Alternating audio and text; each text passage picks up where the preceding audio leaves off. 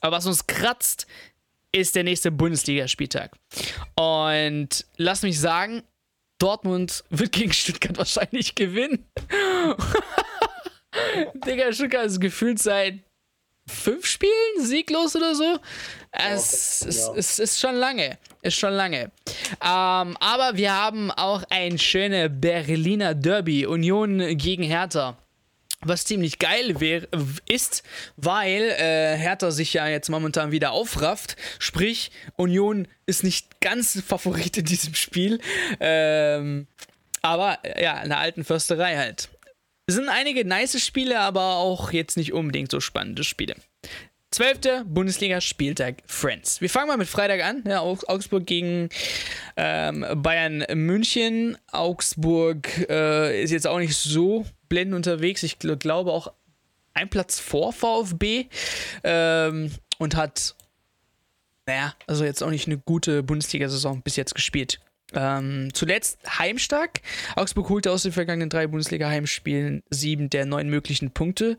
Ließ sich hier gerade, aber wenn die Bayern kommen, dann zittern solche, solche äh, kurzen ähm, Rekorde und solche kurzen Läufe, meiner Meinung nach. Also da wird auf jeden Fall Nagelsmann und Co.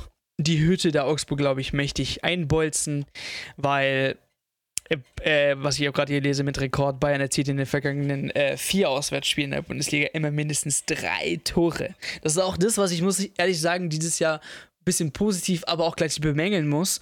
Bayern schießt zwar mehr Tore vorne, kassiert aber auch hinten einige. Ähm, also wir werden vielleicht sogar ein Tor von Augsburg sehen und dann vielleicht ein 4-1 oder so, 3-1 könnte, könnte für mich so hinhauen. Ach, aber ich finde es geil, dass es so ein Spiel mal Freitagabend ist, weil das ist, glaube ich, für jeden Fußballmanager genau die richtige Begegnung wegen den Bayern, weil die Konstellation ist halt bei Bayern momentan ein bisschen schwierig durch die ganze Corona-Sache jetzt. Äh, weil man, ich glaube, Kimmich war jetzt auch oder darf morgen wieder ins Training oder sowas, meine ich, hätte ich gelesen. Also ähm, deswegen denke ich halt schon, dass die, ja, dass es für jeden positiv ist. Ähm, aber ich gehe auch voll und ganz mit dir. Ich glaube auch, dass die Augsburger, auch wenn sie vorne offensiv momentan nicht so den, den Durchdrang haben, ähm, vielleicht mal eine Hütte machen, weil die Bayern wieder die letzten Minuten das wieder ja, eher passiv angehen werden. Aber die, die Bayern werden das definitiv nach 70 Minuten schon komplett für sich entscheiden und dementsprechend gehe ich dann auch eher mit einem 4-1, 5-1 sogar, wenn es sein muss. Und ich bleibe bei meiner These, die ich schon seit Wochen durchgehe. Und es muss einfach in Augsburg was passieren und ein Markus Weinziel muss einfach abdanken. Gerade bei so einem Kader, das ist auch nicht so hundertprozentig gut geplant. Klar hast du gute Stützen im Kader, aber ich weiß nicht, also irgendwie, ich, ich als Augsburgs-Fan werde, glaube ich, sehr, sehr deprimiert, wenn ich da Woche für Woche als die gleichen da in der Elf sehe und da tut sich eigentlich für mich nicht so viel. Ja, wobei ich da auch sagen muss, ich finde, du hast eben schon angesprochen, ich finde auch der Kader gibt jetzt nicht so unbedingt richtig viel her. Also die Alternativen von Augsburg finde ich jetzt auch, ich würde die Schuld jetzt tendenziell eher nicht bei Weinziel sehen, sondern auch eher in der Kaderzusammenstellung. Aber gut, ist ein anderes Thema. Erstmal zu den Bayern. Ähm, also ich bin natürlich auch komplett da auf eurer Seite. Ich denke, dass die Bayern keine großen Probleme haben werden mit Augsburg.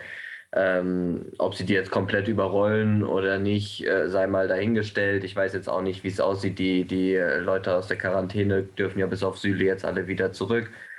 Ähm, sind, werden dann wahrscheinlich auch Freitag alle wieder spielen. Aber ich glaube, es gibt trotzdem ein, zwei Fragezeichen auch, ähm, weil die ja teilweise jetzt auch nicht äh, trainiert haben oder so. Aber ich denke, es sollte kein, kein großes Problem sein. Ich habe jetzt aber gelesen, was ich witzig finde, dass wohl äh, Kimmich nicht mit ins Teamhotel reisen darf, weil durch die neuen Corona-Beschränkungen in Bayern in den Hotels 2G, 2G gilt und äh, deswegen darf Kimmich wahrscheinlich nicht mit ins Teamhotel und muss dann nachreisen oder so. Das Der wird auf jeden Fall noch einige Schlagzeilen also abbekommen, das sehe ich jetzt schon. Und, äh, ja, ja. Aber das ist so lustig, wenn ich so überlege, die ganze Mannschaft fährt ins Teamhotel und Kimmich fährt dann einfach am Tag danach dann selber nach, nach Augsburg oder so ja, auf jeden Fall auch, auch witzig.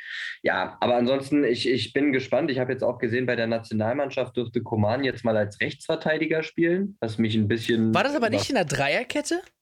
Ja, ja, schon, aber das ist ja zum Beispiel auch was, was zum Beispiel. Ist ja, ist ja so à la Torgen Hazard zum Beispiel.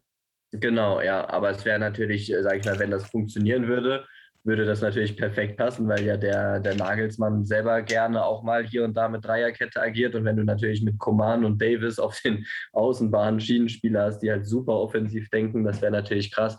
Aber gut, er hat jetzt nur ein Spiel da gemacht. Ich habe es auch nicht live gesehen. Ich weiß auch nicht, ob das für Nagelsmann eine Alternative ist. Ja. Aber ähm, ja, ich bin, ich bin da auf jeden Fall gespannt, denke aber die Bayern werden. Denk, denkt, denkt ihr äh, nicht, dass solche Trainer solche Szenarien mal selber so durchgegangen sind, aber wahrscheinlich es nicht so als sinnvoll sehen? Also denkst du, dass vor dem, also als äh, Koman jetzt wirklich auf diese Außenbahn rechts gespielt hat und auch verteidigen musste, Nagelsmann sich auch nicht hingesetzt hat, gedacht hat, okay, ja, aber Command könnte ich eigentlich schon auf rechts außen spielen mit der Dreierkette. Das könnte schon funktionieren, aber macht er einfach nicht. Kann, kann natürlich sein, weiß ich nicht. Äh, wobei ich auch sagen muss, ich glaube, in dem einen Champions League-Spiel war es, wo Nagelsmann ja von zu Hause gecoacht hat, aus der Küche. Da hat er ja, glaube ich, auch Gnabry dann mal als Rechtsverteidiger irgendwann gebracht. Äh, aus der Küche geco gecoacht. Oder keine Ahnung, auf jeden Fall.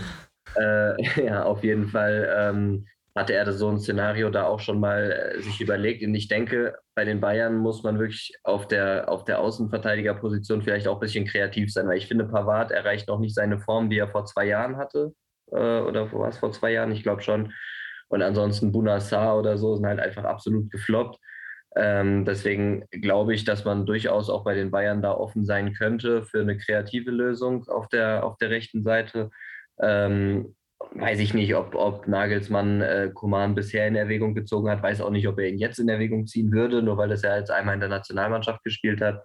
Aber so wie ich es verstanden habe, hat sich wohl Koman da dort sogar auch erstaunlich wohl gefühlt. Ja. Und wenn der, wenn der Nagelsmann es schafft, ihn da umzuschulen, warum nicht? Ben Leipzig hat er auch gerne mit Dreierkette gespielt das Personal dafür wer würde bei den Bayern auch zur Verfügung stehen mit Upamecano, mit Hernandez, mit entweder Süle, wenn er aus der Quarantäne zurück ist, oder von mir aus auch mal jungen Leuten wie äh, Kouassi oder äh, Nianzu. Ähm, insofern, ja, ich denke, das Personal steht zu, schon zur Verfügung, äh, aber ob das am Ende funktioniert oder ob das eine Option für Nagelsmann ist, das werden dann die nächsten Wochen zeigen. Vor allem die Vertragssituation im Coman ist ja auch nach wie vor noch nicht geklärt und der äh, liebäugelt ja immer noch mit Premier League Clubs. Deswegen ist es auch noch so, eine, so ein kritisches Thema und ich kann mir es nicht so unbedingt jetzt vorstellen, aber ist zumindest jetzt eine Idee und Nagelsmann wird es wahrscheinlich auch gesehen haben. Ja, deswegen ja. mal gucken, wie er es dann aufstellt. Vielleicht nach einem 2-3-0 probiert er vielleicht sogar auch ein bisschen aus und denkt sich dann, hier, komm, wir machen es einfach mal wäre auch eine Möglichkeit, ihm halt, wie Erik sagt, einfach auch ein bisschen Spielpraxis zu geben oder ein bisschen mehr Spielzeit, weil ich glaube, die Offensive ist momentan mit einem sehr formstarken Sané, mit einem Gnabry, der auch eigentlich eins zu eins in, ins Profil passt von Nagelsmann, mit Thomas Müller, Musiala, der immer wieder Richtung, Richtung äh, erster Elf auch irgendwie sich drängt. Lewandowski, ich glaube, da sind einfach viele Alternativen, wo vielleicht Koman nicht unbedingt die erste Wahl ist. Ähm, deswegen wäre das natürlich theoretisch eine Möglichkeit, äh, um ihm eben auch ein bisschen mehr Spielzeit zu geben. Aber ja, da, äh, Erik hat mich gerade auf eine Frage für Christian Falk gebracht. ob die, ob die, ja, aber ob die Bayern äh, langfristig eben gute Spieler verlieren, wenn die ja. ge geforderten Gehälter nicht gezahlt werden, weil ähm, wir sehen ja, auch Perez hat letztens eine Aussage getätigt, mit, dass er denkt, dass wahrscheinlich die besten 30 Mannschaften bald ähm, ja, also von L Regierung oder von Ländern ähm, übernommen werden. Sprich, was ihr so bei PSG seht zum Beispiel, ist ja im Endeffekt nichts anderes, als dass Katar seine Finger im Spiel hat. Ähm, und ob dann halt eine Mannschaft wie Bayern München mithält, weil Fußballromanz hin und her, im Endeffekt, so denke ich, spielen halt die meisten auch nur Fußball. Ah, natürlich macht es Spaß, aber es macht auch Spaß, in der Premier League gegen gute Spieler zu spielen. Also da muss ich jetzt nicht unbedingt zu den Bayern, ob es da zehnmal mehr Spaß macht. Also so nach, nach diesen Gedanken. Und ich kriege dann mehr Geld in der Premier League. Und wir werden wahrscheinlich, oder so denke ich jetzt langfristig, wenn dieses Geld stimmt, dass dort auch langfristig, also die Erfolge auch stimmen. Ähm, ja, wieso soll ich halt dann zu den Bayern? Das ist halt die große Frage, ob jetzt Tradition für viele dann wichtig ist, ist mal jetzt so hingestellt. Von daher, ich glaube, die Frage ist echt ein bisschen hart, weil indirekt für mich antworte ich auch ja drauf, wenn Bayern nicht mitzieht, tatsächlich. dass viele Spieler dann einfach sagen, okay, wenn ich halt höre, 500.000 verlangt Haaland die Woche bei seinem wahrscheinlich neuen Arbeitgeber. Klar kann man hier und da noch verhandeln, aber eine halbe Mülle pro Woche müsst ihr euch mal geben. Das sind Sachen, die zahlt in der Bundesliga keiner. Und dann geht's halt weg. Geht's halt weg woanders. Ganz einfach. Ja, sehe ich im Prinzip ähnlich, wobei ich sagen muss, ich würde ein bisschen unterscheiden zwischen internationalen Spielern und deutschen Spielern, weil ich glaube, dass der FC Bayern München trotzdem für deutsche Spieler nach wie vor ein großer, ein großer Anreiz und ein großer Pool ist. Sieht man ja, die Bayern haben ja auch selbst so eine, sage ich mal, interne Vereinsphilosophie, dass sie eben immer versuchen, die besten deutschen Nationalspieler irgendwie in ihren Reihen zu haben. Jeder Deutsche, der irgendwie kicken kann, wird zumindest mal mit den Bayern in Verbindung gebracht. Und ich glaube, das ist schon was, ähm, worauf viele Spieler an sich auch stolz sind. Und man merkt das ja auch immer wieder mal, wenn es irgendwie Einblicke gibt, egal jetzt ob in Dokus oder in Interviews oder so, dass da eben auch so eine ganz besondere Mentalität herrscht, so eine, auch so eine, sag ich mal, FC Bayern-Familie, die wie man sie vielleicht im, im kleineren Rahmen auch von anderen Mannschaften in der Bundesliga kennt, aber vielleicht nicht unbedingt im internationalen Vergleich. Und dazu kommt eben, dass die Bayern natürlich in Deutschland eine absolute Vormachtstellung so haben, während man natürlich in vielen anderen Top-Ligen eben ähm, ja halt viele, viel Konkurrenz auch innerhalb der Liga hat. Das heißt, wenn man zum Beispiel sagt, man möchte in die Premier League, könnten sich dort natürlich auch Top-Spieler aufteilen auf sechs, sieben, acht Vereine, die in irgendeiner Form halt die, das, die Möglichkeit haben, dort mitzuspielen. In der Bundesliga ist halt, wenn du da Titel gewinnen willst, gehst du halt zu den Bayern. Da gibt es nicht viele Alternativen so. Und deswegen glaube ich schon, dass die Bayern nach wie vor konkurrenzfähig sind, national sowieso, aber ich glaube auch international. Ähm, aber sicherlich wird es für die Bayern international schwerer, wenn man eben diesen Prozess, der sich aktuell abzeichnet in vielen Bereichen, Newcastle ist jetzt ja auch ein super Beispiel dafür, ähm, wenn man äh, dem eben, bei dem eben nicht mitzieht, was ich hoffe, dass sie es nicht tun. Aber ähm, dass es natürlich schwerer wird im internationalen Bereich, ist irgendwo auch klar. Ja, gehe ich auf jeden Fall mit. Ähm, dann blicken wir auf das nächste Spiel Borussia Dortmund gegen den VfB Stuttgart, wo, ich habe das schon vorher gesagt, leider die Stuttgarter sehr, sehr schlecht unterwegs sind. Haben jetzt nur eins der letzten zehn Bundesligaspiele gewinnen können. Am siebten Spieltag 3 zu 1 gegen Hoffe. Aktueller Rang 15. Platz. Und für die Schwaben die schlechteste Saisonplatzierung. Ähm, das, das hört man nicht gerne. Plus, Borussia Dortmund unter Marco Rose zu Hause haben jetzt alle Bundesliga-Heimspiele gewonnen. Der clubinterne Startrekord an Heimsiegen auch eingestellt und die ersten sieben Heimspiele in der Bundesliga hat der BVB noch nie gewonnen. Also es könnte soweit sein. Jetzt habe ich aber mein Ass aus dem Arsch kurz gezückt, äh, weil wir erinnern uns zurück, äh, vor einem Jahr, elfter Spieltag, klingelt's. 5 zu 1 in Dortmund. Ähm, ja, ja. ja, ja. Das, das war ähm, auf jeden Fall nice. Nicht für Favre, aber für VfB Stuttgart war das nice. War das ähm, damals? Bitte? Ja, gell? Nach dem Spiel ist äh, Favre äh, gekillt worden, gell? Yes. Ähm, hätte ich auch gemacht, wenn man zu dem Zeitpunkt zu Hause gegen VfB Stuttgart 5-1 verliert. Er stand ja auch zu dem Zeitpunkt auch oft in der Kritik. Ähm, ja, aber die, der VfB am 11. Spieltag vor einem Jahr ist leider nicht der VfB jetzt. Hier, äh, am 12. Spieltag ein Jahr später. Weil äh, einfach die Verletztenliste in der Offensive auch wirklich immer noch sehr wehtut, muss man ehrlich sagen. Klar, du kannst hinten einer hat es nur okay stehen. Ich habe jetzt letztens äh, gelesen, dass Mavropanos unter den besten ähm, äh, Defensivleuten in der Bundesliga ist, auch was, was Tackles angeht und so weiter. Also du kannst vielleicht so einigermaßen Ordnung hinten haben, aber wenn es vorne keine Tore gibt, dann kannst du auch keine Spiele gewinnen. Und von daher muss ich leider sagen, Alter, habe ich auch das Gefühl, dass Dortmund hier dann historisches mit sieben Bundesliga-Heimspielen in Folge gewinnt. Was sagt ihr? Ja, im Prinzip äh, stimme ich dir schon zu. Also die Mannschaft natürlich von Stuttgart in diesem Jahr ist eben auch aufgrund der Verletzung nicht zu vergleichen mit der von letztem Jahr. Ich denke auch, dass Dortmund das Spiel gewinnen wird. Ich glaube aber nicht, dass es so deutlich wird. Ich habe bei Stuttgart ehrlich gesagt für die nächsten Wochen, ich weiß nicht wieso, aber auf jeden Fall ein sehr positives Gefühl.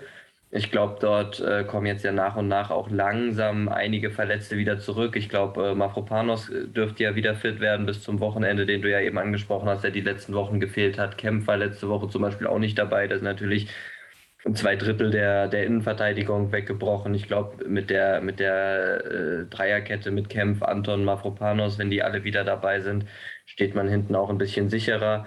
Vorne natürlich sind Ausfälle von Kalajdzic, von Silas und so. Das sind, die sind, wiegen natürlich schon schwer. Ich glaube nicht, dass, dass Stuttgart irgendwie besonders äh, viele Torchancen sich kreieren wird gegen, gegen BVB, auch wenn die selbst hinten anfällig sind. Ähm, aber ich glaube zumindest, dass sie es schaffen, relativ viel von Dortmund wegzuverteidigen. Ja, da fallen ja auch ein paar Leute aus mit Haaland vorne zum Beispiel oder Leute wie Malen, die nicht richtig in, in Tritt kommen. Deswegen glaube ich nicht, dass es irgendwie so eine ganz deutliche Nummer wird. Ich denke schon, dass Dortmund äh, genug individuelle Qualität hat, um das Spiel zu gewinnen. Aber ich blicke trotzdem sehr positiv auf die nächsten Wochen für Stuttgart und glaube, ähm, dass die sich auf jeden Fall fangen werden und da unten aus dem Keller auch wieder rauskommen. Ja, Positives von Niklas. Ja, was sagt, was sagt Erik? Kannst du auch Positives ins Süppchen rein? Ich gehe jetzt einfach mal und sage mal, dass die Schwaben vielleicht ein Lucky Pünktchen oder so holen und dass die Dortmunder so ein bisschen träge aus der Länderspielpause kommen und äh, klar, ich glaube, Leute wie Guerrero kommen auch langsam wieder zurück. Also das ist natürlich auch enorm wichtig für die Dortmunder Mannschaft. Aber ja, Stuttgart, du hast schon viele Faktoren, oder Niklas hat auch viele Faktoren angesprochen. Natürlich die Verletzten sind da Thema eins. Aber ich finde halt trotzdem, man tut sich nach wie vor bei Spielen, also zum Beispiel gegen Union hat man solide gespielt, hat noch späten Ausgleich gemacht. Gegen Gladbach hat man solide gekämpft, auch mit dem Kader. Ich glaube, wenn das Spiel sehr, sehr eng ist, könnte man noch in den letzten zehn Minuten vielleicht auch noch mal ein bisschen aufs, auf die, äh, aufs Gaspedal drücken und vielleicht auch noch mal so einen Punkt einfahren, äh, wenn die Dortmunder dann vielleicht ein bisschen zu lässig mit ihren Chancen umgehen. Und äh, ja, natürlich, wenn Dortmund relativ früh 2-0 führt, dann hat sich das auch. Aber ich sage einfach mal, die Dortmunder sind zu fahrlässig mit ihren Chancen und dass Stuttgart spät ausgleichen wird und es nur zu einem 1-1 kommt. Weil du vorhin ja Nur. auch. ja, weil, ja, du ja, weil du ja vorhin auch Mavropanos angesprochen hast. Ich finde das eigentlich ganz interessant. Ich habe gerade nochmal nachgeschaut. Äh, die letzten beiden Spiele ist er ja ausgefallen in der Bundesliga, die man ja auch äh, ja, jetzt wieder, wieder verloren hat.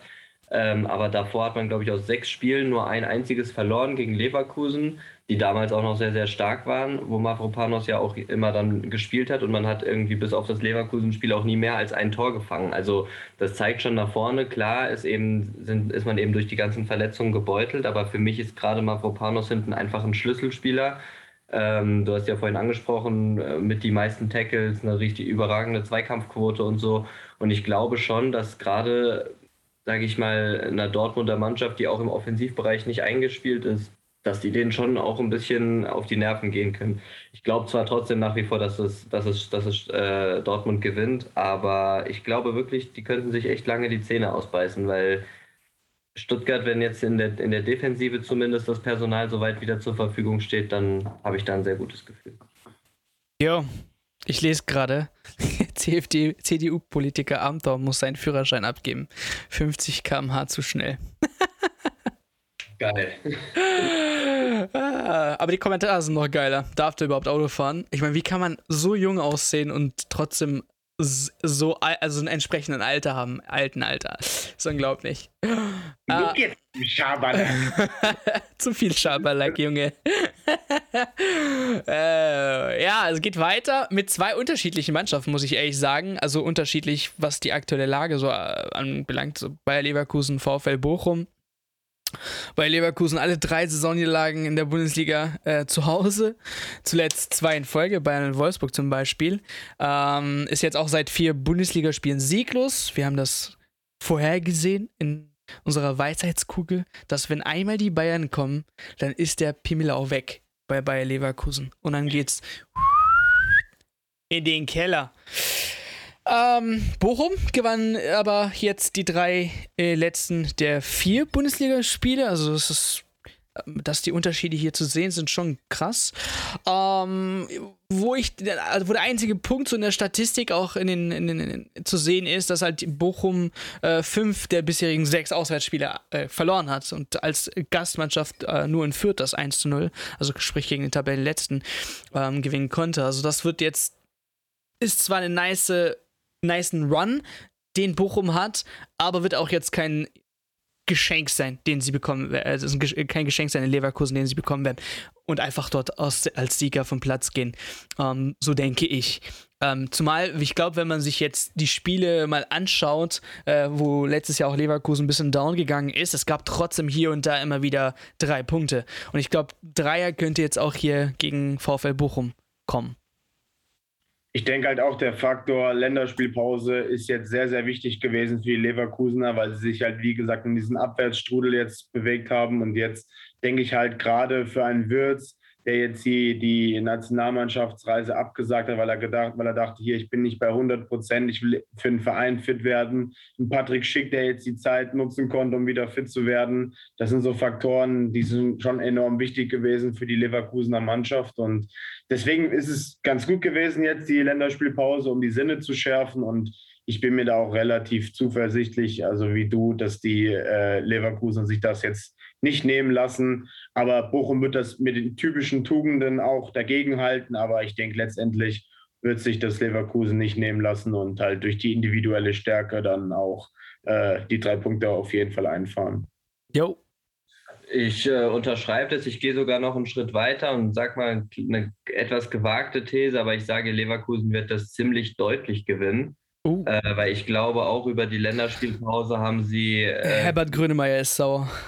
Ja, ja, ich bin ja auch eher für Bochum, aber, aber äh, weil wir einfach sympathischer und kleiner Verein und so. Aber ich glaube einfach, Leverkusen hat genug Qualität. Das haben sie zu Beginn der Saison gezeigt. Man muss auch bei den letzten Spielen nach dem Bayern-Spiel sagen, ähm, wie gesagt, Schick ist ausgefallen, verletzt, der vorne eigentlich die Lebensversicherung war. Dann bei der Niederlage gegen Wolfsburg hat neben Schick auch noch äh, Diaby gesperrt gefehlt. Und der typische Trainereffekt zu dem genau, noch. Und dann war noch Trainereffekt, aber, aber halt auch Diaby hat da dort gefehlt. Damit hat, hast du natürlich quasi zwei Drittel der Offensive lahmgelegt äh, gehabt. Wird, ja, war jetzt, wie Erik ja gesagt hat, auch nicht hundertprozentig fit vielleicht, hat sich vielleicht die letzten Wochen auch ein bisschen mehr durchgeschleppt als irgendwie von wieder vor Spielfreude so richtig zu glänzen in der Liga.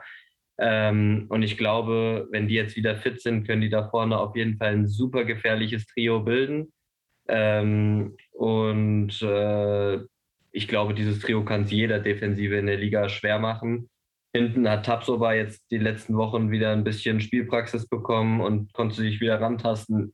Ich gehe davon aus, dass der auch wieder nah an den 100 Prozent ist und was er kann, hat er letztes Jahr als Abwehrchef gezeigt. Ähm, insofern im, im, Mittelfeld haben sie im Vergleich zur letzten Saison, haben wir ja auch schon alles thematisiert, jetzt eben auch mit Andrich noch jemanden, der da eben auch mal diese vielleicht Zweikampfhärte annehmen kann, die vielleicht auch die Bochumer an den Tag legen oder so. Insofern, ich, ich bin eigentlich ganz guter Dinge, dass die jetzt nach der Länderspielpause wieder angreifen können. Ähm, wir werden, wir werden sehen, vielleicht äh, sind sie auch nach wie vor in einem Loch. Leverkusen ist momentan so eine kleine Wundertüte, aber ich glaube einfach, äh, jetzt, wo Diaby wieder zurück ist, wo Schick wieder zurück ist, äh, wo Tabsoba in Form kommt, wo Wirtz vielleicht auskuriert ist, ich glaube, ähm, da wird Leverkusen wieder zu alter Stärke zurück. Ja, dann äh, drücken wir euch die Daumen, liebe Leverkusener. Daumen drücken weiß nicht, hilft das noch bei Fürth? Ich weiß es nicht. Es geht auswärts nach äh, Gladbach. Äh, und die Gladbacher zum Beispiel, die sind jetzt haben, haben auch einen nice Run hinter sich. Äh, verloren nur eins der letzten sechs Bundesligaspiele. Bei Kräuter Fürth die letzten zehn müssen, ich glaube, kein Sieg, oder? Äh, verloren. Ja, doch, irgendwie ständig. Wenn sie ja nur einen Punkt haben, können sie ja schlechten Sieg Nein, nein, nein, nein, ich, ich habe gerade jetzt äh, mit nur verloren oder da war dann unentschieden dazwischen. Ich meine, am zweiten Spieltag ja. hätten sie unentschieden gespielt. 1 gegen Bielefeld. Gegen Bielefeld so, dann sind es nur rote Vorzeichen leider. Ähm, aber es, es sind auch solche Momente, meiner Meinung nach, wo jetzt halt ein Fürth, äh, eine Vierter Mannschaft überraschen kann. Weil, wie es im Fußball so ist, Italien, Nordirland hat man auch gesehen, wenn du die, wenn du die gegnerische Mannschaft unterschätzt und sagst, okay, das Ding schieben wir heute locker rüber, äh, dann kann es auch sein, dass äh, Fürth einen Lucky Punch hat und dann Punkte holt in Gladbach. Ähm, wie wahrscheinlich ist das? Eher unwahrscheinlich. Ähm, ich gehe auch eher diesen sicheren Weg und sage Gladbach, aber es kann immer zustande kommen. Also nur weil sie jetzt im letzten Platz sind mit einem Punkt, heißt nicht, dass ja, da geht gar nichts mehr für die, für die restliche Saison, meiner Meinung nach. Aber ich gehe auf jeden Fall mit Gladbach mit. Ja, das stimmt auf jeden Fall. Zumal man bei Fürth ja auch sagen muss, Gegen die Eintracht waren sie auch phasenweise die stärkere Mannschaft. Gegen äh, Leipzig haben sie in der ersten Hälfte ein wirklich gutes Spiel gezeigt, sind halt dann in der zweiten Hälfte eingebrochen. Können sie sich natürlich am Ende nichts von kaufen, aber das zeigt zumindest schon, dass äh, die vierte Mannschaft zumindest phasenweise mithalten kann mit Bundesligamannschaften und ähm, deswegen sollte man die auf gar keinen Fall unterschätzen. Dass es natürlich mit dem Klassenerhalt super eng wird, ist, glaube ich, auch klar. Dass sie wahrscheinlich in kein einziges Bundesligaspiel als Favorit gehen werden in dieser Saison, ist auch klar. Äh, ich gehe auch fest davon aus, dass Gladbach das gewinnt. Aber wer weiß, ich meine, wenn man natürlich jetzt noch weitere Argumente für Fürth sucht, kann man zum Beispiel sich auch ein bisschen die, die Gladbacher Defensive anschauen. Das Prunkstück äh, auf der 6 zum Beispiel mit Kone und Zakaria wird ja vermutlich jetzt auch auseinandergerissen, wenn Zakaria in die Innenverteidigung muss, weil Elvedi ausfällt. Ist auch so ein, alles so ein klein bisschen zusammengewürfelt. Ähm, ob das am Ende reicht, dass Fürth dort was mitnehmen kann, ich wage es zu bezweifeln. Embolo fällt auch aus, dafür kommt Tyram langsam zurück ja, ich, ich gehe davon aus, dass Gladbach im Endeffekt keine großen Probleme haben wird, aber das würde ich wahrscheinlich in 90 Prozent der Spiele sagen. Äh, einfach weil die Qualität bei Fürth nicht so da ist. Und nichtsdestotrotz hat Fürth mich immer wieder phasenweise überrascht, teilweise unglücklich verloren, ähm, teilweise zumindest, wie gesagt, über eine Halbzeit oder so wirklich gut dagegen gehalten, wie gegen Leipzig, die immer in Champions League spielen. Ähm, ja, deswegen Überraschung ist möglich, aber ich sehe es nicht kommen und sage eigentlich auch relativ souveräner Sieg für Gladbach. Okay. Kann ich nur einen Haken dahinter machen, hinter Niklas Meinung, schließe ich mich einfach komplett an und ja, fertig. ja, ich meine, man muss ja auch nicht immer äh, großen äh, große Story draus machen, ist halt einfach so, das sind Facts. Ich schaue ich schau auch gerade schon die nächsten Facts. Und zwar äh, mit RB Leipzig. Jetzt geht es auswärts äh, nach äh, Hoffenheim. Und was hat Unkuku da im letzten Spiel äh, eigentlich mit den Dortmundern gemacht? Also, der ist momentan wirklich äh, in Topform. Ähm, jetzt zeigt sich halt gegen, gegen die Hoffenheimer. Weil es ist komisch, zu Hause ist RB Leipzig gut unterwegs, okay? Hat 15 der 18 Saisonpunkte zum Beispiel zu Hause geholt. Auswärts äh, sind die Sachsen seit acht Bundesligaspielen sieglos. Zum Beispiel auch ein negativer Vereinsrekord. Ähm, aber Leipzig hingegen ist auch äh, die längste Bundesligamannschaft momentan, die ungeschlagen ist. Vier Siege, drei Unentschieden. Ähm, und hier in solchen Phasen ist es immer ganz wichtig. Okay, wir haben jetzt eine Länderspielpause gehabt, aber knüpft man davor, also an der Leistung an gegen Dortmund, macht weiter, wo man aufgehört hat mit der guten Leistung, ist die Mannschaft noch so im Rhythmus, im Flow und kann jetzt auch gegen, äh, gegen Hoffenheim dieses Spiel, Spielaufbau, Spielweise ähm, nochmal hervorrufen und eben auch ein gutes Spiel zeigen oder kommt wieder jetzt so ein Unentschieden oder vielleicht Niederlage und ist es jetzt so ein kleiner wieder ein Rückschritt. Weil ich glaube, langfristig in dieser Saison will Leipzig auf jeden Fall wieder in die Top 4 rein. Ähm, wenn nicht sogar in die Top 3. Ähm, und ich, dann muss man auch eben in solchen Spielen auch in Hoffenheim schlagen.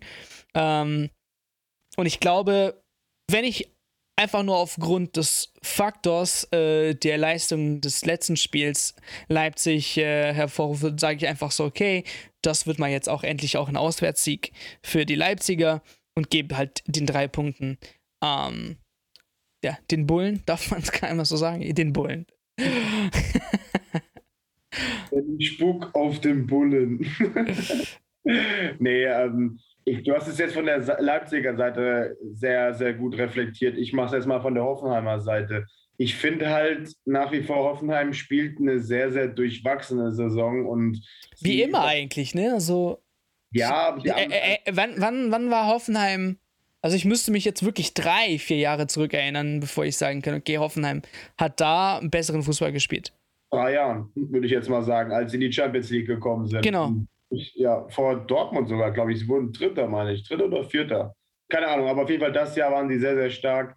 Aber ich will jetzt da nicht so weit ausholen. Ich finde halt trotzdem, Hoffenheim, wir sagen es gefühlt jede Woche, ist die große Wundertüte der Bundesliga. Niklas hat eben von der Kleinen gesprochen bei Bochum? Nee, wo war's? Wo hast du gesagt? Ist egal. Aber das ist für mich die absolute Wundertüte der Bundesliga, weil die haben mal so einen Tag, da können sie einmal wegfiedeln, wie Köln nach der, nach der guten Serie äh, mit 5-0. Aber dann haben sie auch wieder so Tage, wo sie jetzt am letzten Spiel das einfach hinschmeißen.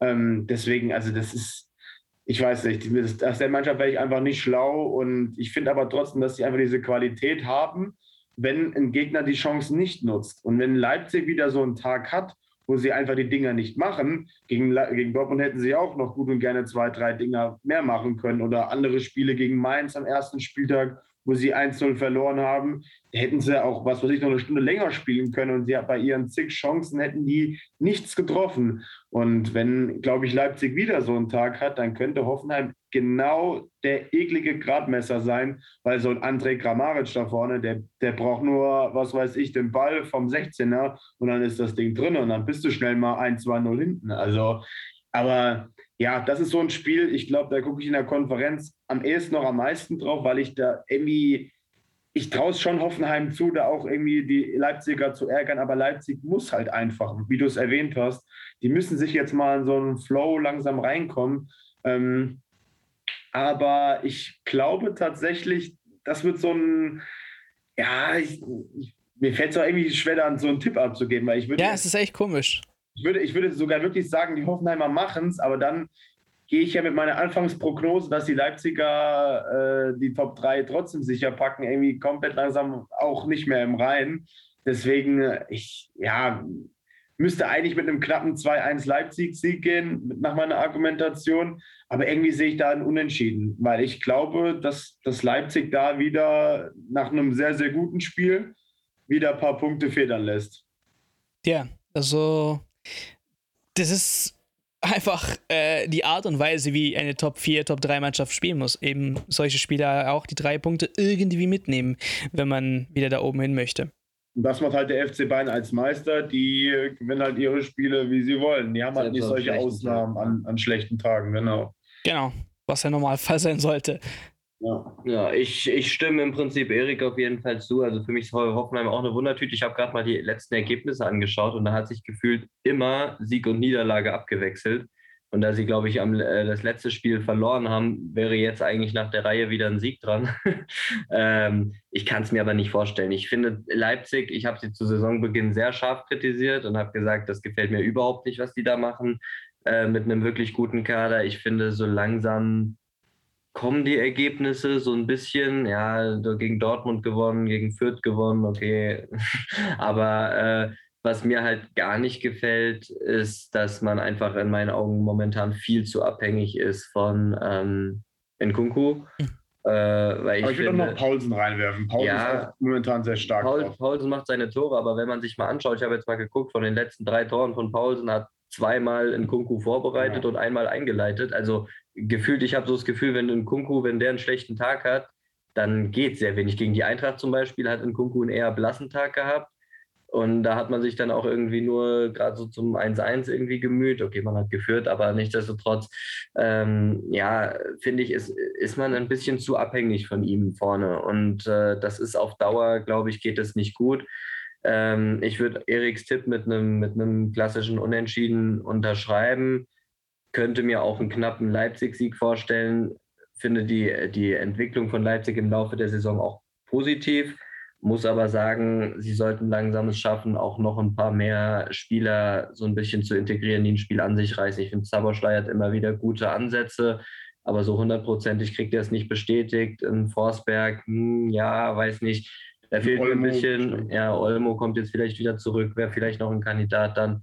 Aber ähm, ich glaube, wenn sie es schaffen, nicht alles auf die Schultern von Nkunku zu setzen, dann äh, glaube ich, kann die Saison noch ganz positiv werden für Leipzig. Ähm, so wie es aktuell ist, würde ich sagen, riskant. Ich, wenn ich mich jetzt festlegen muss, würde ich auch sagen, ein Unentschieden. Aber wenn einer gewinnt, dann eher Leipzig. Okay. Ja, du kannst vielleicht äh, zum nächsten Spiel mehr sagen. Ähm, Bielefeld äh, gegen Wolfsburg. Da mal interessante Frage, ein Matcher, ne? Also denkt ihr, dass er so zum Beispiel zum typischen Neuner jetzt aufwächst, der die Position, die man ehrlich sagen muss, ja ein bisschen ausgestorben ist. Also es gibt nicht mehr so viele typische Neuner ähm, im Fußball, sondern die müssen jetzt irgendwie variabel sein und bis zu Linksverteidiger spielen müssen, gefühlt äh, im, im, im Laufe des Spiels. Also das ist interessant. Ähm, das Spiel Amina Bielefeld gegen Wolfsburg weil ich Niklas gesagt habe, der ist der erste Heimsieger gewesen letztens. Ne? Also ähm, äh, hier in 2021. Aber äh, im eigenen Stadion gewann äh, die Ostwestfalen. Äh, der, erst, der erste Heimsieg in 2021 gewann die Ostwestfalen, so jetzt ist es richtig, vor sieben Monaten gegen Schalke am 20. April. Also, ob dieser bewährt bleibt und Schalke so auf dem Papier noch äh, ehren, müssen wir schauen. Aber gegen Wolfsburg wird es auf jeden Fall nicht, nicht einfach, weil Ex-Bremer, das ist hier ein nicer Fact, hier beide, beide Fans, ehemalige Fans zu haben, ähm, dass Trainer Kuhfeld einen sehr guten Start jetzt gelegt hat. Drei Pflichtspiele, vier Siege in Folge zum Beispiel, vier Pflichtspiele, äh, schaffte zum, im Start eines äh, VfL, äh, VfL Wolfsburg Trainers äh, seit 1992 keiner. Also da könnte Kofeld sich jetzt in die Geschichtsbücher eintragen. Viel los. Ähm, ja, aber auf jeden Fall ein Matcher, typischer Neuner, ja oder nein? Äh, was denkt ihr, äh, wie stehen die Chancen äh, für Bielefeld, jetzt da hier auch einen Heimsieg reinzuholen? Ähm, oder Wolfsburg bleibt weiterhin in Form? Wie du mich immer als Experten jetzt anteasert, nur weil Florian Kofeld an der Seitenlinie steht. Also. Nein, das ist nicht, aber ich finde es witzig. Es ist halt Ex-Bremer, äh, Zeit, gibt dem Mann einen guten, einen vernünftigen Kader und äh, aber das wird sich jetzt die nächsten Wochen auch noch zeigen. Natürlich wird er da und hier mal ein paar Niederlagen einfahren, aber ich bin mir sicher, mit, mit so einem Trainer gehst du relativ konstant durch ein Jahr als jetzt mit einem Van Bommel. Also deswegen fand ich jetzt schon. Kennt ja auch die Liga ähm, genau. und hat ja. sicherlich auch die, mehr Erfahrung ja, Van Bommel war trotzdem der Rausruf. Wir haben es vor ein paar Wochen schon äh, de äh, debattiert. Trotzdem ein bisschen zu früh und der Zeitpunkt war auch ein bisschen seltsam. Also, um das jetzt nochmal reinzuwerfen. Ähm, erstmal mit Matcher. Ähm, ich weiß nicht so ganz. Also, äh, unter Kofeld hat er teilweise auch mal ein bisschen als Flügel manchmal agiert und manchmal halt auch als Neuner. Also, ich glaube trotzdem, dass er noch in seinem System sehr, sehr variabel ist. Aber ich glaube einfach, äh, unter Florian Kofeld will sich einfach Matcher definitiv ins Rampenlicht stellen. Und ich glaube schon, dass Wechhorst auf Dauer nicht mehr so Bock hat auf Wolfsburg und dass er nächstes Jahr dann den Step geht, um in die Premier League zu wechseln. Und dann wird Mecha in ganz, ganz große äh, Schuh, äh, äh, Fußstapfen treten und wird dann quasi seinen Nachfolger machen. Aber ich halte von dem Jungen sehr, sehr viel. Hansi Flick hat es ja auch gewürdigt, hat ihn ja auch dann direkt mitgenommen. Wobei ich sagen muss, dann dazu, anfangs kein Riedle Baku oder kein Maxi Arnold mitzunehmen. Ja, schwierig. Durch die Corona-Situation kamen sie ja dann, dann noch als Nachzügler, aber im Prinzip haben sie es ja eigentlich in den Spielen schon gezeigt, dass sie definitiv eine gute Rolle spielen können, aber ist jetzt ein anderes Thema. Ähm, deswegen, also Matcher, die haben ja noch einen Jan-Luca Waldschmidt, haben sie auch noch in der Hinterhand. Also es ist ja nicht so, dass die jetzt gefühlt keine Neuner haben, obwohl, ja, okay, Waldschmidt ist jetzt für mich eher so der hängende, irgendwie so der hängende Gegenpart. Aber ich finde. Ginchek. Ginchek haben sie auch noch, Kelle, Kelle. Der existiert natürlich auch, auch noch, ja. Ja, Stuttgarter Zeiten, gell? Ja, auf jeden Fall, Alter. Aber das ist, wie, wie gesagt, schon Spielermaterial. Damit kann Florian Kohfeldt sehr, sehr viel anfangen. Und ähm, die Spiele, die man jetzt gesehen hat unter seiner Leitung, waren halt sehr, sehr defensiv orientiert, aber vorne macht man halt die Tore dann trotzdem. Äh, gegen Salzburg hat es einen halt schon so ein bisschen überrascht, aber es war halt auch super effektiv. Ja, und Bielefeld bleiben für mich so die Mannschaft, die zwar viele Chancen hat, aber wenig Tore macht.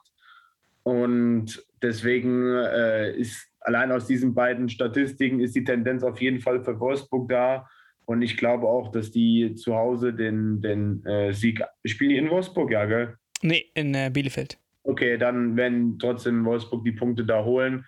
Ähm, aber ich denke trotzdem, dass es ein sehr, sehr enges Spiel wird und äh, Wolfsburg sich sehr, sehr früh zurückziehen lässt, wenn sie früh in Führung gehen. Und es wird jetzt kein hochspannendes Spiel, also jetzt kein, oh, kein, kein hochtorreiches. Ja. Ja, glaube ich auch. Genau, kann ich mich Erik auch nur anschließen. Wolfsburg, was, was halt Kofeld sehr stark macht oder gemacht hat jetzt halt in den ersten Spielen, finde ich, ist, dass er vor allem die Defensive sehr stabilisiert hat. Nach vorne, ja, war es okay, aber war jetzt halt eigentlich so, wie es auch in der letzten Saison unter Glasner war, jetzt nicht so der, richtig der Hurra-Fußball, wo du mal drei, vier Hütten machst oder dir Chancen en masse erspielst, aber ja. du spielst halt gut und das hat er auch geschafft. Ähm, momentan Ich finde auch, dass ein Matcher momentan eine sehr wichtige Rolle spielt. Ich glaube aber, dass jetzt unter, unter Kofeld in den nächsten Wochen ja eben nicht den klassischen Mittelstürmer macht, weil ich glaube, die Rolle bleibt einfach bei Weghorst. Ähm, aber ich glaube, dass ein Matcher perfekt um ihn rumspielen kann, immer wieder auch in die Box rein kann, aber vielleicht sich auch mal ein bisschen fallen lassen kann. Äh, ich glaube, in dieser, wie nennt man das so schön, realtaktischen Aufstellung in den letzten Wochen hat man auch oft gesehen, dass dass ein Matcher sich manchmal wie eine Art zweiten Zehner hat fallen lassen oder so, auch mal ein bisschen aus der Tiefe agiert, ähm, was ja durchaus auch seinen Stärken entsprechen kann. Aber ähm, ja, ich denke, ich denke, wie Erik auch, viele Tore werden nicht fallen und gehe mit einem knappen 1-0 für Wolfsburg. Jo, ich schließe mich auch an. Wolfsburg gewinnt das Ding. Dann das Topspiel für für wen? Für wen ist das das Topspiel? Für die Hertaner, für die Unioner? Beide natürlich. Ähm, Der The Derby. Ähm, der Derby zum Glück mit Fans. Ne? Also wenn man jetzt hört Niederlande und so, äh, Todesstimmung wieder im Stadion, ähm, vor leerer Kulisse gespielt. Also können wir uns noch freuen, dass wir hier das Ganze mit bisschen mehr Stimmung abseits des 90 mal, wie viel, wie, wie groß ist ein Spielfeld äh, des Platzes ja, freuen dürfen. Ähm, so, aber die Hertaner, kein Top-Team, gut für die Unioner, da die nur gegen die Top-Teams bis jetzt so verloren haben. Also ausnahmslos lese ich hier gegen die Top 5 der Bundesliga. Die letzten fünf Bundesliga-Niederlagen. Ähm, was auch krass ist, ist so ein bisschen der Kruse-Faktor bei den Unionern zum Beispiel. Ohne Kruse zuletzt dreimal sieglos, mit ihm die letzten drei Bundesligaspiele gewonnen. Also ähm, da sieht man so manchmal so ein Puzzleteil, das sagt man auch schön. Wenn der passt, dann verbindet sich das auch mit der Offensive zum Beispiel und äh, dann spielt man auch seine gewohnte Spielweise und kann eben gut punkten. So. Ich erinnere mich, letztes Jahr hat Hertha sich gar nicht so, also da haben sich ja beide einmal glaube ich, getrennt, ne? Sieg, mhm. Sieg Hertha und einmal Sieg Union, so war es das, glaube ich. Ähm, aber an der alten Försterei will ich jetzt auch nicht groß drum reden. Ich glaube nicht, dass die Unioner das abgeben. Ähm, ich freue mich auf jeden Fall, ein nices Derby zu sehen. Ähm, und ich gehe hier mit den Unionern mit und denke, dass Köpenick sich da freuen wird. Gerade mit der Kulisse, volles auf Haus. Auf jeden Fall, Alter. Also es wird schon ein sehr, sehr geiles Spiel sein. Und äh, ich mache jetzt auch nochmal Werbung. Danach gibt es unser Derby, Schalke gegen Bremen im Anschluss. Also wird ein toller Samstagabend. Ist das ein Derby, Alter? Nein, aber unser, Freundschaft, unser Freundschaftsderby, nennen wir es mal so. Ja, aber heutzutage ist ja gefühlt alles ein Derby. Also, aber ich weiß, was es für ein Derby ist. Ein Umbro-Derby. Umbro-Derby, ja. Der Ausstatter. Haben nice, nice, nice Trikots eigentlich. Ja, Umbro macht eigentlich ganz cool. Also ich bin mit denen eigentlich auch sehr, sehr zufrieden. Aber jetzt zum Spiel. Ähm, du hast genau das angesprochen, was ich sagen wollte. Ich finde trotzdem, die Hertha ist momentan sehr, sehr ergebnisorientiert und äh, würde jetzt auch nicht unbedingt äh, nicht sagen, dass sie vielleicht doch ein Pünktchen mitholen, äh, mit nach Hause nehmen äh, äh, in, den, in den Westen von Berlin. Aber ja, ich, Union gerade mit dem Faktor Kruse, du hast es auch erwähnt, das ist, oder Avonihi, die, die verstehen sich vorhin da so gut. Ich finde auch im Behrens, wenn der von der Bank reinkommt, auch immer brandgefährlich. Also die haben an sich schon einen sehr, sehr breiten Kader und wenn das, wenn die Zahnrädchen an einem, an einem Abend sehr, sehr, sehr, sehr gut ineinander passen, dazu noch die Kulisse. Also eigentlich spricht es alles für einen perfekten Derby-Abend und äh, dass die Punkte in Köpenick halt äh, bleiben. Und deswegen würde ich tendenziell auch sagen, äh, Dreier Union, aber ich sehe auch einen Punkt realistisch. Trotzdem drei Punkte Union. Jo, zweimal ja. Union schon. Ich sage, äh, das Spiel geht unentschieden aus. Erik hat es schon ein bisschen angesprochen. Eben die Hertha, finde ich, hat sich die letzten Wochen ein bisschen stabilisiert. Jetzt selbst beim Unentschieden gegen Leverkusen, muss ich sagen, waren sie wirklich über weite Strecken die bessere Mannschaft, haben die Eintracht geschlagen. Also ich finde, die, ja, ohne jetzt zu sagen, dass die wirklich glänzen oder dass sie vielleicht ein Top-Team sind, wie sie sich das vielleicht vorstellen in, in Berlin, aber ähm, ich finde trotzdem, dass momentan die Ergebnisse soweit funktionieren und dass sie äh, momentan ganz gut mithalten bei Union sehe ich halt auch momentan, ich will jetzt nicht sagen eine kleine Krise, aber ich glaube, in der Liga haben die auch schon seit über einem Monat nicht mehr gewonnen. Ähm, haben, glaube ich, unentschieden gegen Köln gespielt, gegen die Bayern verloren. Okay, gegen die Bayern kann man mal verlieren, aber äh, nichtsdestotrotz ähm, ja, bin ich da noch nicht so hundertprozentig sicher, äh, ob sie das, sage ich mal, weiter, weiter halten können, was sie auch in der letzten Saison gezeigt haben. Gut, Thema äh, englische Wochen und so sind jetzt natürlich gerade kein Faktor wegen der Länderspielpause. Aber äh, da kommen jetzt ja auch wieder einige. Deswegen, ich sage, die Hertha äh, wird das ganz abgezockt spielen und äh, das geht am Ende 1-1 aus. Jo. Einmal unentschieden, zweimal Sieg für die Unioner. Sieht auch gut aus. Ähm, nächstes Spiel ist auch ziemlich interessant. SC Freiburg gegen Eintracht Frankfurt, weil Eintracht Frankfurt sich jetzt ähm, beweisen muss. Es kommt die beste Defensive der Bundesliga, also wirklich mit äh, nach den Bayern, ähm, mit seinen nur neun Gegentoren, also nach dem Bayern-Spiel jetzt mit neun Gegentoren die beste Defensive der Bundesliga. Und das, die Niederlage gegen Bayern war auch tatsächlich die erste Niederlage der Freiburger. Beste, beste äh, Bundesliga-Bilanz ihrer Historie bis jetzt. Also es sieht wirklich sehr, sehr gut aus momentan unter Streich. Ähm, aber dann kommt halt das Problem. Gegen Eintracht Frankfurt gewann auch man nur eins der vergangenen acht Spiele. Ähm, da stellt man sich, glaube ich, aber ein bisschen eine andere Frankfurter Mannschaft vor, wenn ich mir so die letzten Frankfurter Spiele mir jetzt hier vor, vor Augen führe. Andere Trainer, äh, andere Spielweise, viel bissiger. Ähm, natürlich auch vorne andere Kicker. Ähm, und muss sagen, also ich wüsste jetzt nicht, warum ich jetzt den Punkt oder irgendeinen Punkt hier wirklich äh, Eintracht Frankfurt geben sollte. Ähm, SC Freiburg spielt zu Hause vor eigener Kulisse. Ähm, und ich, auch das Bayern-Spiel war sehr, sehr gut von ähm, SC Freiburg. Das war nicht hingeklatscht, also sie wurden nicht hingeklatscht gegen die Wand von den, von den Bayern. Es war eine sehr, sehr, sehr gute wirklich äh, Spielweise, hat mir sehr gut gefallen. Ähm, es hat dann einfach nur in der Allianz Arena gegen die Bayern. Ja, wird keiner dir böse sein, wenn du da verlierst. Ähm, von daher, ich mach's kurz und knapp. Ich Freiburg habe ich ein gutes Gefühl. Maximal unentschieden für, für, für Eintracht Frankfurt. Aber ich Tendenz eher so Sieg Freiburg.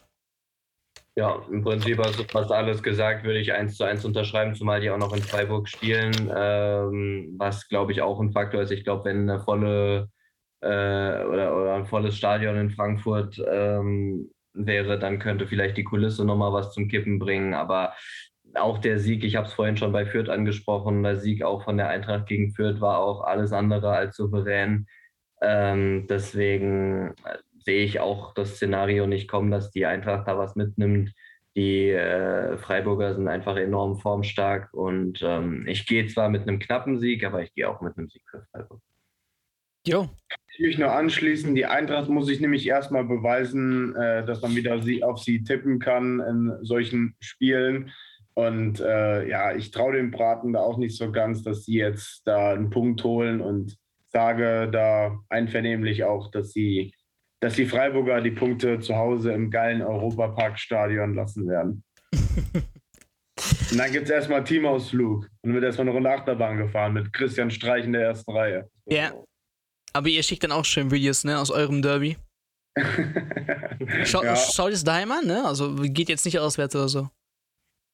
Nee, wir schauen, wir gehen nicht ins Stadion. Wir hatten das mal überlegt am Anfang, aber das packen wir alles zeitlich nicht. Das, ja, das ist ein ungünstiges Wochenende. Dann auch noch Samstag 2030, da kommt man aus Bremen richtig scheiße zurück. Ich bin eher generell so einer, der mit den Öffis eher fährt. Ähm, und das ist dann halt eher nicht so nice. Aber wir haben dafür eine geile Weihnachtstour geplant. Ich habe heute Mittag noch zwei Tickets für Barcelona angeboten bekommen am Samstag. das Barcelona-Derby, genau. Das ist auch nicht so hundertprozentig. Ja. Von Schalke zu Barca. So schnell geht's, Alter. Ja, ähm, Eventgucker, Mann, Mann, Mann. Ja. Schalke. so, die zwei Karnevalsvereine hier zum Schluss, Mainz und Köln. Ähm, Als das nicht letzte Woche das Game war. Das wäre natürlich schon. Das sagt ja eigentlich zum geilen Outfit vom Baumgart. Also ja, ja, genau, ich wollte gerade sagen, beide geile Trainer eigentlich. Bo Svensson feier ich. Baumgart macht sich immer beliebter eigentlich. Hat jetzt sein fucking Bart abrasiert. Sah jetzt komisch aus. Ähm, also wirklich exzellente Typen sehr sympathisch und verstehen auch was vom Fußball. Weil der Mensch, der, Mensch, ist ein Gewohnheitstier. Ich glaube, man gewöhnt sich jetzt an Baumgart ohne Bart. Das kennt man eigentlich gefühlt jetzt. Digga, der wächst so schnell nach, glaub mir. Ja, Soll man mit seinem Einhornkostüm am Wochenende auf der Bank sitzen, das wäre geil. Und seine Co-Trainer sollen wieder in seinem Outfit dann kommen. Ja, genau, so, also mit Hütchen und der kommt mit seinem Einhorn. Das war, was sah aus wie ein, entweder ein fettes Einhorn oder ein Schweineinhorn, irgendwie sowas. Ja, eine Mischung. Ja. ähm, passieren, dann erkennt man nicht, wer der echte Baum ist. Also ein Schweinhorn. Schweinhorn. Schweini. Ja. Ähm, aber beide Trainer haben es geschafft, beide Mannschaften zu verbessern. Also wenn ich mir Mainz mit den Struggles aus der letzten Saison vorstelle, ähm, sie machen ja weiter, Burkhardt, also Digga, denn dem sein Wechsel steht so kurz davor, ähm, dass, er, dass er den Verein verlässt, äh, wenn er so weitermacht. Er wird auf jeden Fall eine andere Bundesligamannschaft anklopfen. Ähm, ja, und äh, auch Köln, also muss man ehrlich sagen, also das haben wir jetzt die letzten zweimal in den Podcast immer gesagt, finden wir super und sind auch super Fans davon, von der Entwicklung. Aber die Kölle, die haben nur eins der letzten sechs Bundesliga-Duelle gegen den FSV ähm, gewinnen können. Der einzige war im Spiel 12. Dezember 2020 mit einem 1-0, knapp. Ähm, andere Kölner Mannschaft jetzt, aber auch eine andere Mainzer Mannschaft. Mainz zu Hause.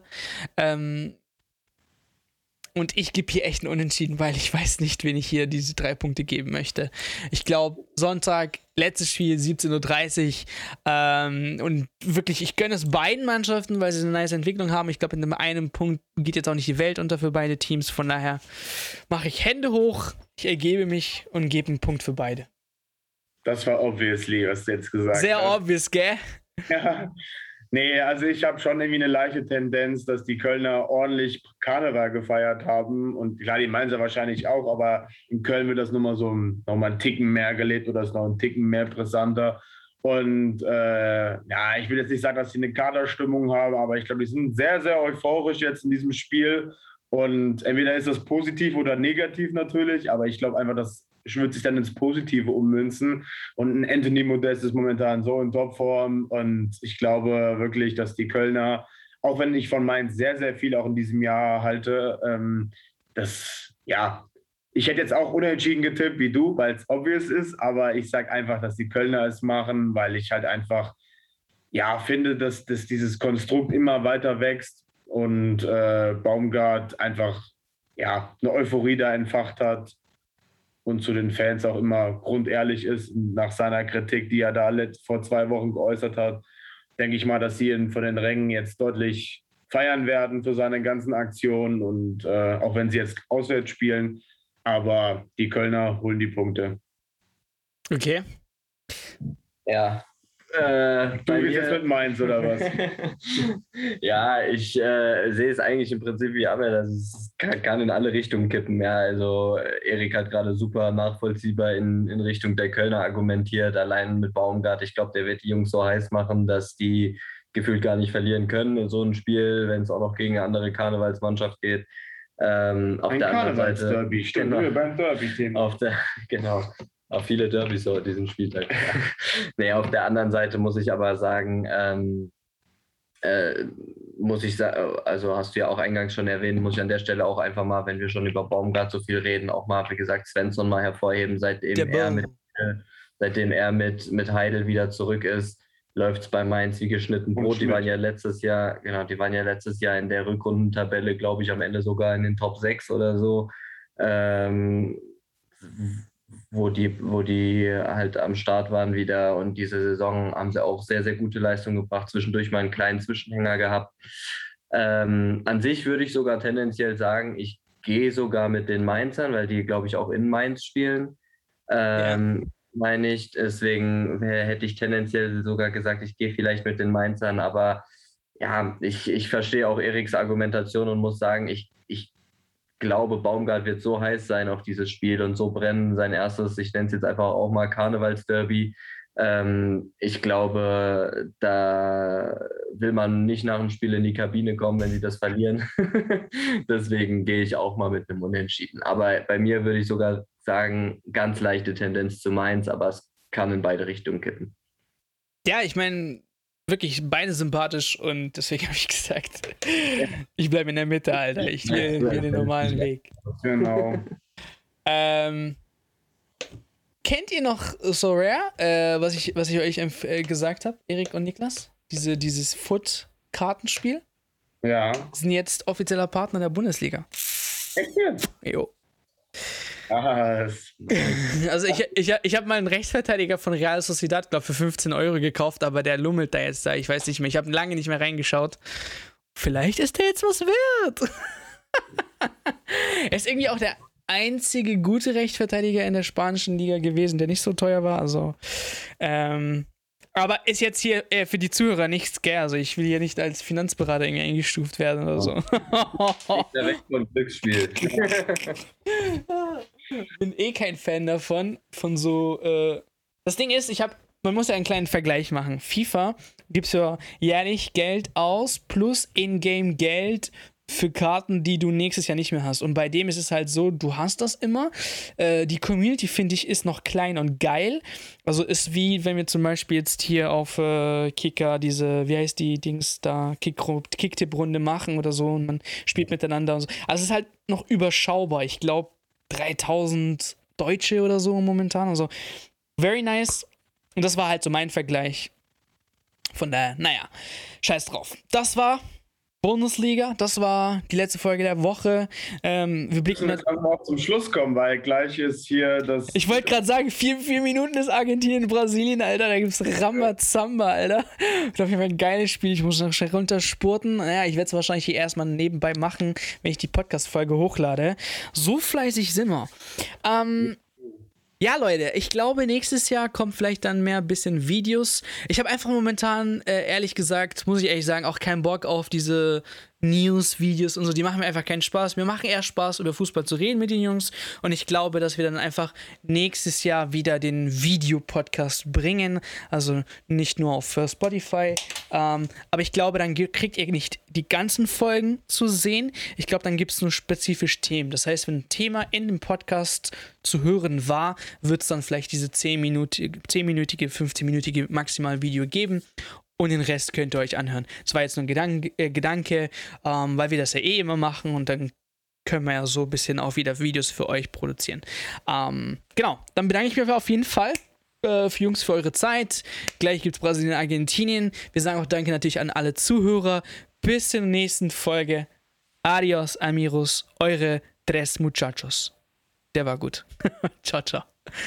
Okay, Episode ist vorbei. Vielen Dank fürs Zuhören. Bitte, bitte, bitte, bitte lasst unbedingt ein Review oder ein Abo da. Das hilft sehr diesen Podcast und vielen Dank nochmal fürs Einschalten. Bis zur nächsten Folge.